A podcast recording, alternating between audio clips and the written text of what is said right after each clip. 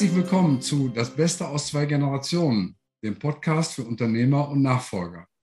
Heute mit Thorsten Klinkner von Unternehmerkomposition. Herzlich ja. willkommen, Herr Klinkner. Dankeschön, Herr Deitermann. Ich freue mich aufs Gespräch heute. Ja, ähm, Sie sind ähm, ein äh, versierter Spezialist für das Thema Stiftungen, ganz allgemein. So habe ich Sie wahrgenommen, so haben wir uns kennengelernt und äh, ausgetauscht. Und das hat sich auch in der konkreten Zusammenarbeit mit ähm, gemeinsamen Kunden bislang bestätigt. Ich würde Sie gerne bitten bzw. Ihnen die Gelegenheit geben, sich einmal vorzustellen, ein bisschen was über Ihren Werdegang zu sagen, wie Sie zu dem Thema gekommen sind und was sich hinter Unternehmerkompositionen verbirgt. Ja, ganz, ganz herzlichen Dank. Das mache ich gerne. Also mein Name ist Thorsten Klinkner. Ich bin ähm, 47 Jahre alt, Rechtsanwalt und Steuerberater und ähm, Zeit meines Berufslebens schon immer auf Gestaltungsberatungen spezialisiert gewesen. Also ich bin eine Persönlichkeit, ein Typ, der, der gerne nach vorne gestaltet, mir nach vorne Lösungen überlegt und nicht gerne, ähm, ja, sag ich mal, die, die Vergangenheit verteidigt. Also jetzt als Anwalt ähm, entweder gerichtlich arbeitet oder als, als Steuerberater Betriebsprüfungen verteidigt, sondern mein Thema war immer die Gestaltungsberatung und immer an der Schnittstelle von Recht und Steuern. Also ich habe in meinem Studium schon ähm, den, äh, den Bereich Steuern und auch internationale Besteuerung als, als Schwerpunkt gehabt, habe das in beiden in beiden Examina gehabt, habe ähm, schon früh als Student ähm, auch die, die Welt der der internationalen Anwaltskanzleien kennengelernt in, in verschiedenen, verschiedenen Praktika und habe das kennen und schätzen gelernt. Ähm, habe dann in internationalen Beratungsgesellschaften gearbeitet und irgendwann, und das ist jetzt der Punkt, ähm, wieso Unternehmerkompositionen und wieso Stiftungen, ähm, bin ich zu dem Entschluss gekommen, dass ich derjenige bin, der am meisten Freude hat, wenn ich den Eigentümer begleite. Den Eigentümer deswegen, weil der Eigentümer halt ähm, ja auch besonderes Risiko übernimmt, besondere Verantwortung übernimmt. Das ist derjenige, der die Dinge gestaltet. Also ähm, schlussendlich, wenn Unternehmen oder Vermögenswerte mal groß aufgebaut sind, dann bewundern das die meisten und finden das gut und toll und, und sehen die Lebenswerke, aber die, meisten sehen nicht, was da was dahinter ist, auch auf den, in, den, in den Aufbaujahren. Und das wiederum auch auf Ängste verzahnt natürlich mit einer, mit einer Familiensituation. Also ähm, wann, wann gründet man ein Unternehmen, wie baut man das auf, wie vereinbart man das mit ähm, anderen persönlichen Interessen, mit familiären Interessen. Das hat mich seit jeher fasziniert und ähm, aus dem Grund ähm, habe ich mich dann selbstständig gemacht mit den, mit den Unternehmerkompositionen. Und ich habe von Anfang an diese Spezialisierung auf das Stiftungsthema gewählt, weil mein Anspruch ist, in einem Thema eben richtig gut zu sein und äh, vernetzt beraten zu können und die Dinge auch aus der aus der Praxis und vielerlei Facetten zu kennen. Also ähm, wenn ich einmal im Jahr oder vielleicht auch zweimal im Jahr eine Stiftungsgründung berate, dann weiß ich zwar auch grundsätzlich, wie das geht, aber ich bin nicht in der Tiefe der Möglichkeiten drin. Und deswegen habe ich ganz ähm, ja, ähm, gezielt halt auch auf, auf andere Dinge verzichtet. Ähm, beispielsweise Unternehmenskaufverträge, Börsengänge, Umwandlungen etc. Und arbeite da halt mit, mit anderen Beratern zusammen, die das eben gut und, und gerne machen und ähm, habe mich dann eben auf das, auf das Stiftungsthema spezialisiert und da ähm, mittlerweile eine Projekterfahrung von, von über 100 abgeschlossenen Stiftungsprojekten, die im Wesentlichen umgesetzt worden sind ähm, mit Unternehmern oder mit Vermögenswerten, die unternehmerischen Hintergrund haben. Okay. Deswegen auch Unternehmerkompositionen. Ähm, wie, wie einleitend gesagt, es geht immer darum, dem Ganzen halt eine, eine Zukunft zu geben, Strukturen für die Zukunft zu schaffen, und zwar an den, an den Schnittstellen Familie, Unternehmen und Vermögen ja, Ihre äh, Bilder, die Sie verwenden in der Außendarstellung, haben ja mit Musik zu tun, mit Kompositionen. Ja. Da gibt es ganz tolle Detailaufnahmen von allen möglichen Instrumenten. Und es ist ja so, dass so ein ähm, ja, Musikwerk ähm, nicht nur aus verschiedenen Noten besteht, sondern eben auch noch von verschiedenen Instrumenten gleichzeitig gespielt. Das heißt, es gibt ganz, ganz viele Facetten und Einflussmöglichkeiten, auch Interpretationsmöglichkeiten so eines Musikstücks. Und ähnlich ist das in der familiären Situation auch. Ähm, wo ein Unternehmen zur Familie gehört oder die Familie zum Unternehmen. Das ist ja wechselseitig äh, eine Beziehung. Und äh, da gibt es viele, viele Einflüsse. Äh, Sie haben den Inhaber genannt. Da gibt es ganz häufig, wenn wir von einer Männerwelt bei den Unternehmern ausgehen, was ja mehr als Pareto der Fall ist bei über 90 Prozent der Menschen, mit denen Sie zu tun haben, nehme ich an, dass das männliche Unternehmer sind. Aber dann gehören die Ehefrauen dazu, es gehören Kinder dazu, häufig auch noch Brüder des Inhabers oder auch Brüder, die gemeinsame Inhaber sind, also Familienstämme, äh, die da berücksichtigt werden wollen. Hochkomplexes Thema. Ja, ich weiß, dass sich das nicht in der äh, Kürze ähm, unserer Episode hier komplett abhandeln lässt, aber wenn wir es ein bisschen pauschalieren sollen, was würden Sie sagen, welche Gründe ähm, sprechen dafür, dass sich ein Unternehmer mit den Möglichkeiten einer Familienstiftung, einer Familienholding oder auch einer unternehmensverbundene Stiftung erstmal auseinandersetzt? Ja, die, die Gründe betreffen eigentlich die, die, drei, die drei involvierten Hauptsysteme, die da für jede Unternehmerfamilie interessant sind und wichtig sind auf der Eigentümerebene. Einmal ist es natürlich die, die familiäre Situation und da die insbesondere die Klärung. Die Klärung, wer gehört denn wenn man, wenn man jetzt das Unternehmen betrachtet, die Vermögensstruktur betrachtet, wer gehört denn da in, in dieses Spektrum überhaupt dazu?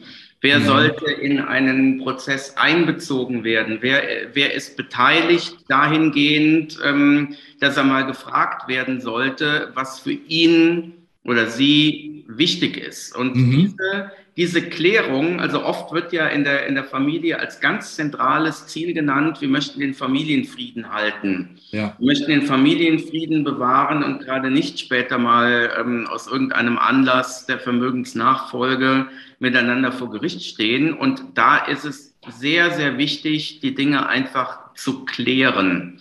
So, und ähm, jeder, jeder weiß das, ähm, man kann nicht gut seine ich sage mal, seine, seine eigenen Dinge sehen und klären, weil man, weil man das gar nicht sieht, wo man eigentlich drin steckt. Also deswegen ist halt ein, ein Impuls von außen ist gut, ähm, der das Ganze mal betrachtet, ein Feedback gibt, einen Impuls gibt, wie man das Ganze sehen kann.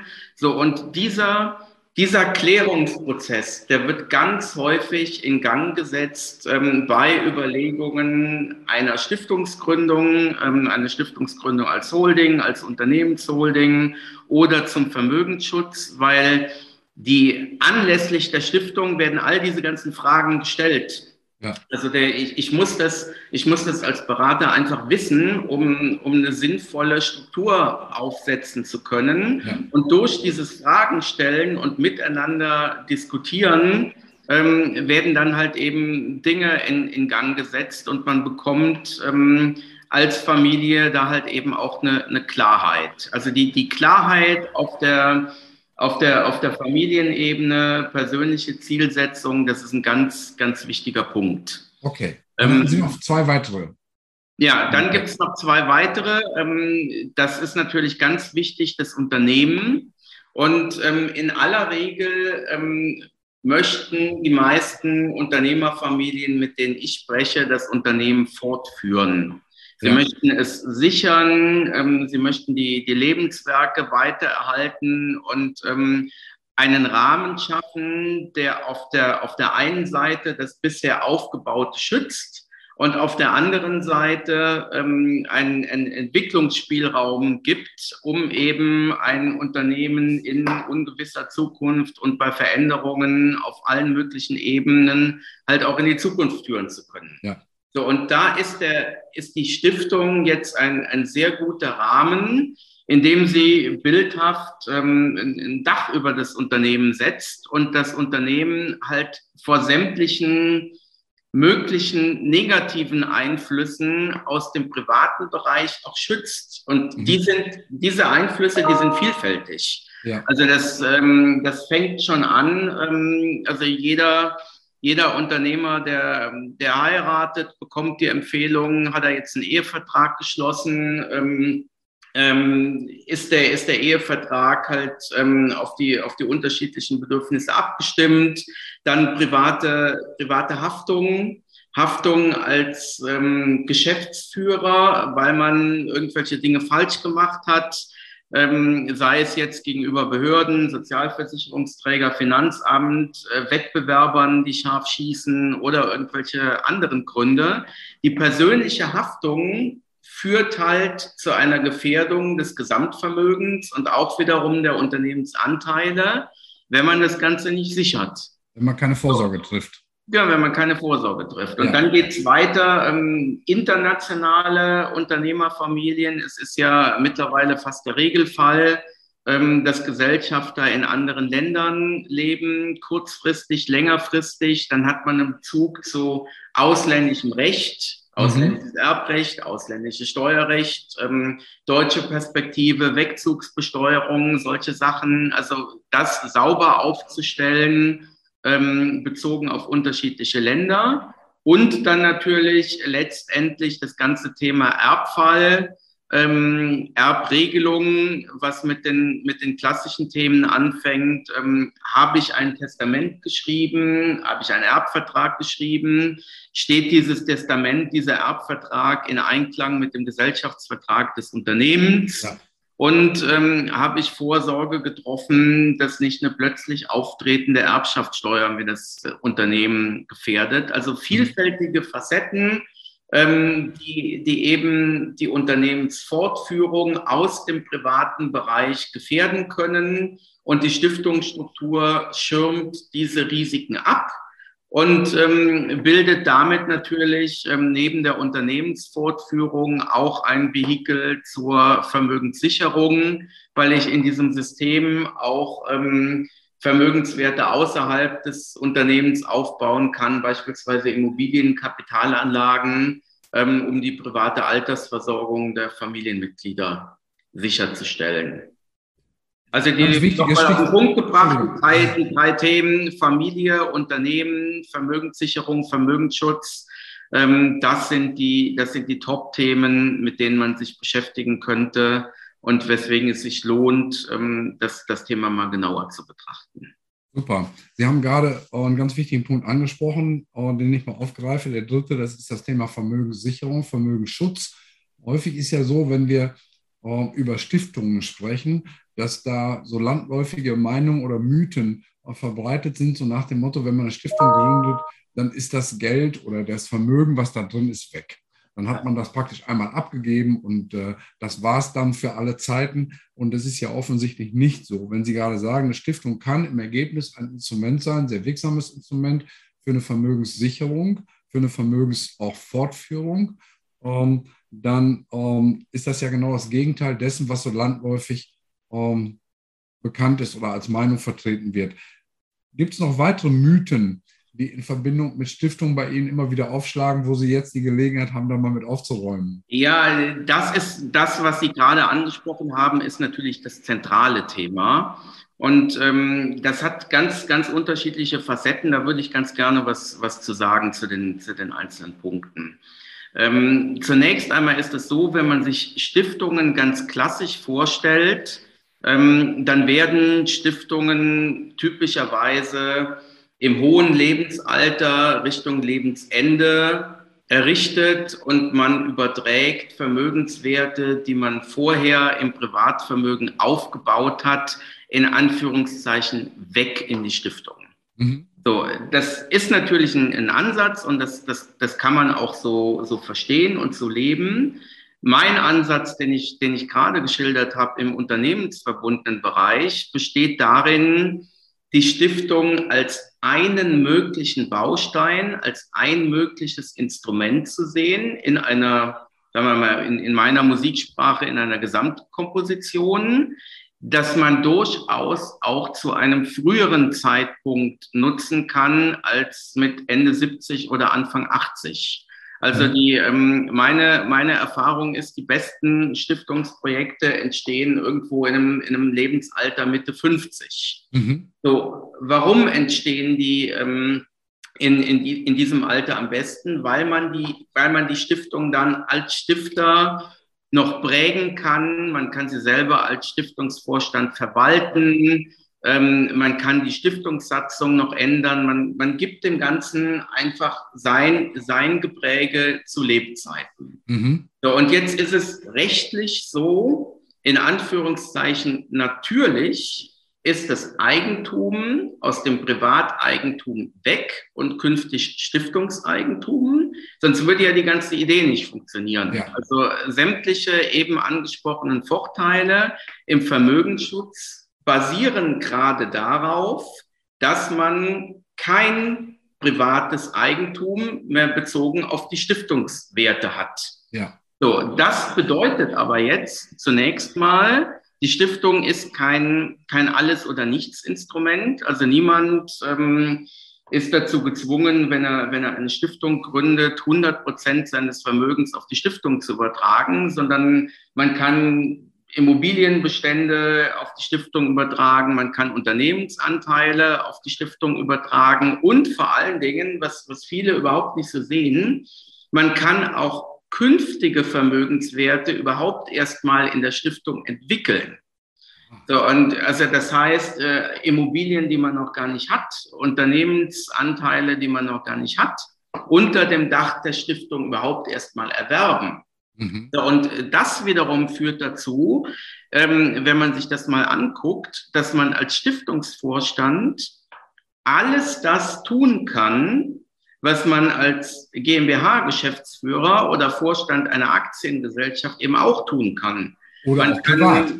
Ja, man, man kann Unternehmensumwandlungen beschließen, man kann Finanzierungen beschließen, man kann Unternehmensverkäufe beschließen, man kann Immobilien verkaufen, äh, ankaufen, Mietverträge schließen, Darlehensverträge schließen. Also praktisch das komplette das komplette wirtschaftliche Instrumentarium, nur eben nicht mehr als Eigentümer, sondern als Stiftungsvorstand über Stiftungseigentum. Weil die Stiftung in sich eine juristische Person ist genau. und dementsprechend genau. von dem handelnden Unternehmer als Eigentümer getrennt. Genau, genau. Und die meisten, die meisten Unternehmerfamilien, die sich dann mal damit befasst haben, sagen sie, das ist auch genau das, was ich will. Ich will handeln können, ich will verfügen können, ich will Möglichkeiten haben, dass das letztlich alles mir privat gehört und in meiner privaten Vermögensbilanz steht, ist für mich eigentlich gar nicht wichtig, weil ich, ich gebe das eh nicht aus. Ich habe meinen, ich hab meinen, meinen, meinen Lebensstandard, der ist. Mitnehmen kann man es auch nicht. Ähm, so, und ähm, ob da jetzt äh, 15, 20 oder 50 Millionen in der, in der privaten Vermögensbilanz stehen, wo ich letztlich wieder, wieder nur Gedanken machen muss, wie ich das Ganze erbschaftssteuerlich auf die nächste Generation übertrage, ist gar nicht wichtig, wenn ich handeln kann. Und das ganz, das kann, die ganz klare Aussage ist, und das kann ich an, an diversen praktischen Beispielen belegen, dass unter diesem Dach der Stiftung unternehmerisch die völlige Handlungsfreiheit und Flexibilität da ist. Und mir konnte noch niemand irgendeine Art von, von Einschränkung sagen, was er dann halt als, als stiftungsverbundenen Unternehmer dann eben nicht mehr konnte. Dafür haben Sie eben ein ganz wichtiges Stichwort genannt. Da sind meine Ohren ein bisschen hochgegangen. Sie haben gesagt, der ähm, Stifter kann zu Lebzeiten, am besten ähm, so Mitte 50, noch aktiv gestalten, kann die Satzung der Stiftung definieren und auch ändern. Ja. Das ist für mich neu, dass die Gestaltung der Satzung einen ganz, ganz wesentlichen Einfluss darauf hat, was die Stiftung anschließen darf und was sie nicht darf. Das wusste ich wohl.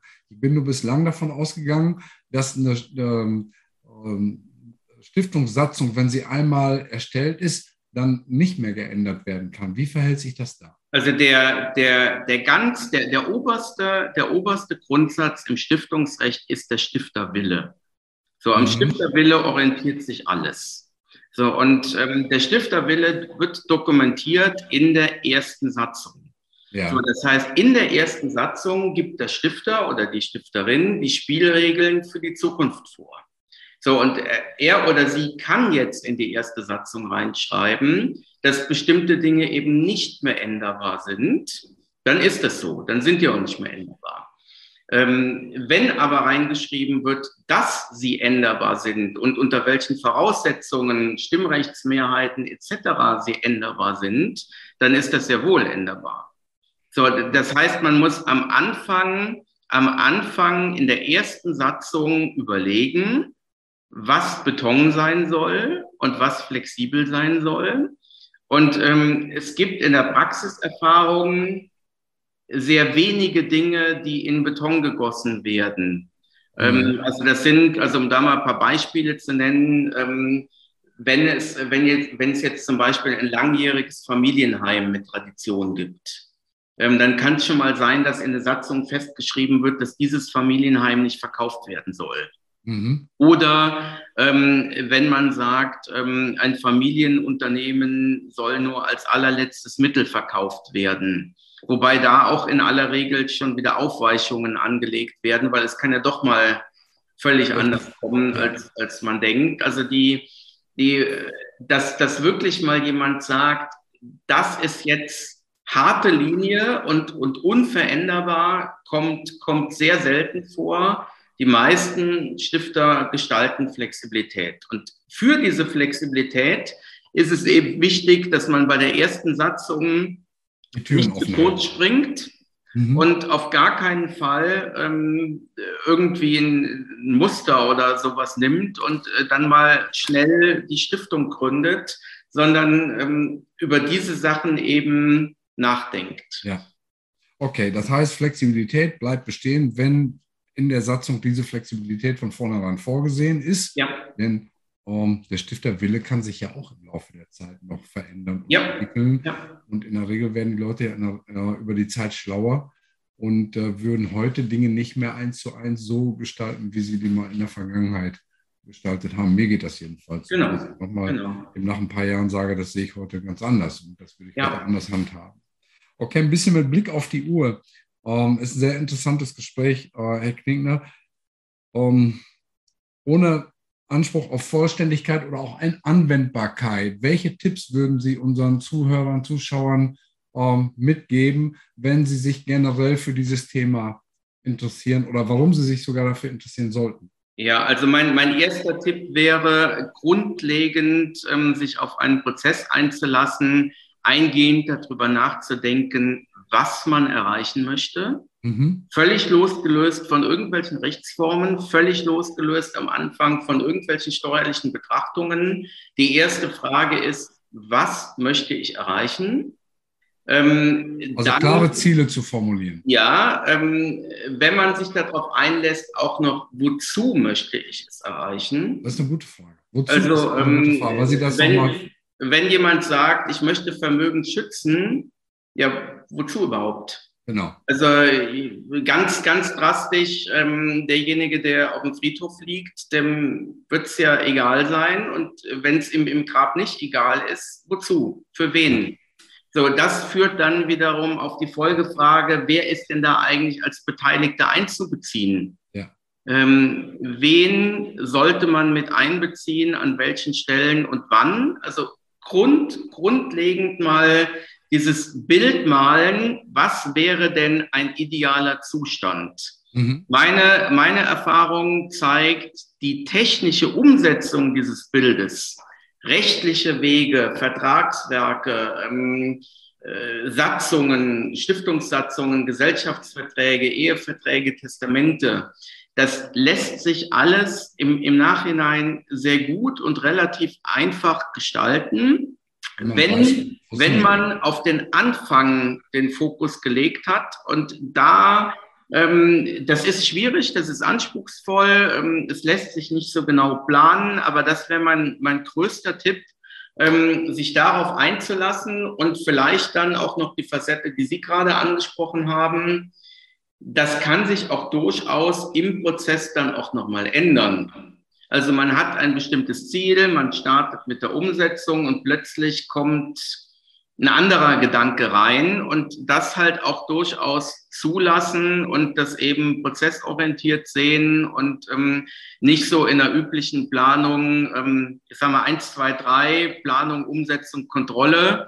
Ähm, das klappt bei, bei langfristigen Strukturen zur Unternehmensfortführung und Vermögensnachfolge eher selten.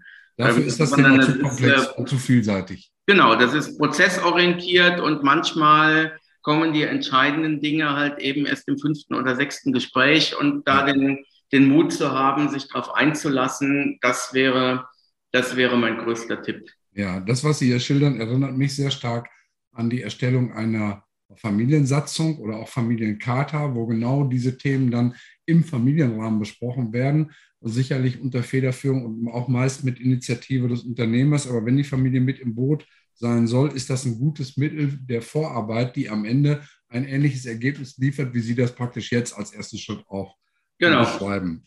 Genau. Gut, Klarheit und äh, entsprechende Ziele definieren. Das ist das eine. Gibt es noch eine weitere Empfehlung?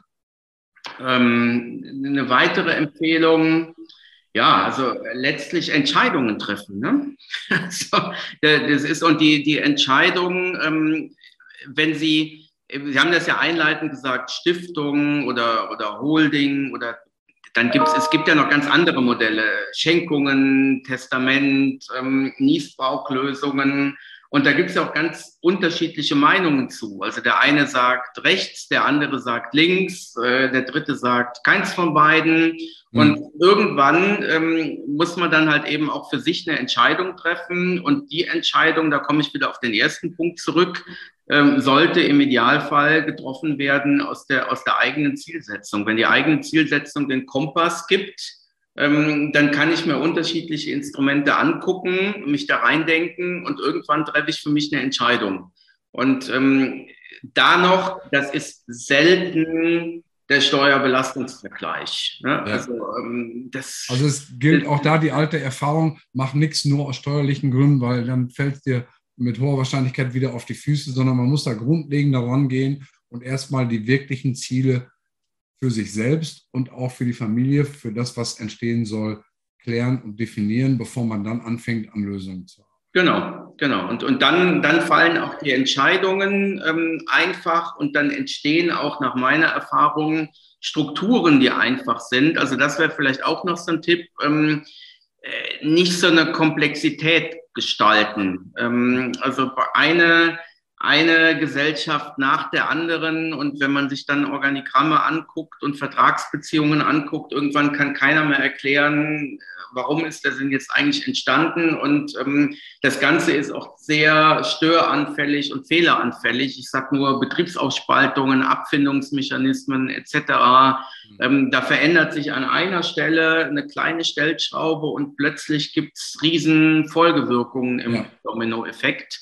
Also wenn es geht, Einfach. einfache Strukturen, und manchmal folgt auch das Einfache aus dem Komplexen. Also vielleicht sind die Dinge, ähm, äh, wenn man anfängt, darüber nachzudenken, auf den ersten Schritt mal komplex und dann verdichtet man sie wieder und ähm, guckt, ob man, eine, ob man eine Einfachheit gestalten kann, die auch alle Beteiligten verstehen und, und leben können.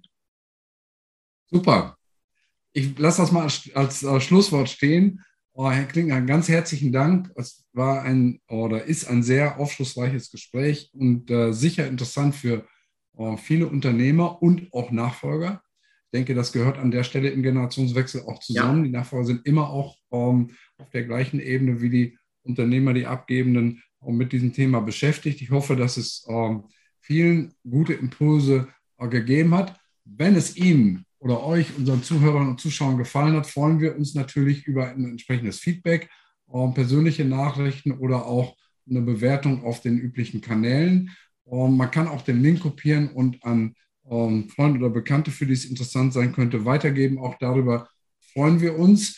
Alle Informationen sind nochmal in den Show Notes zusammengefasst, auch die direkten Kontaktdaten von Herrn Klinkner, damit die Möglichkeit besteht, direkt Kontakt aufzunehmen. Und wir sagen Dankeschön und freuen uns auf ein Wiedersehen, zumindest von meiner Seite, in der kommenden Woche.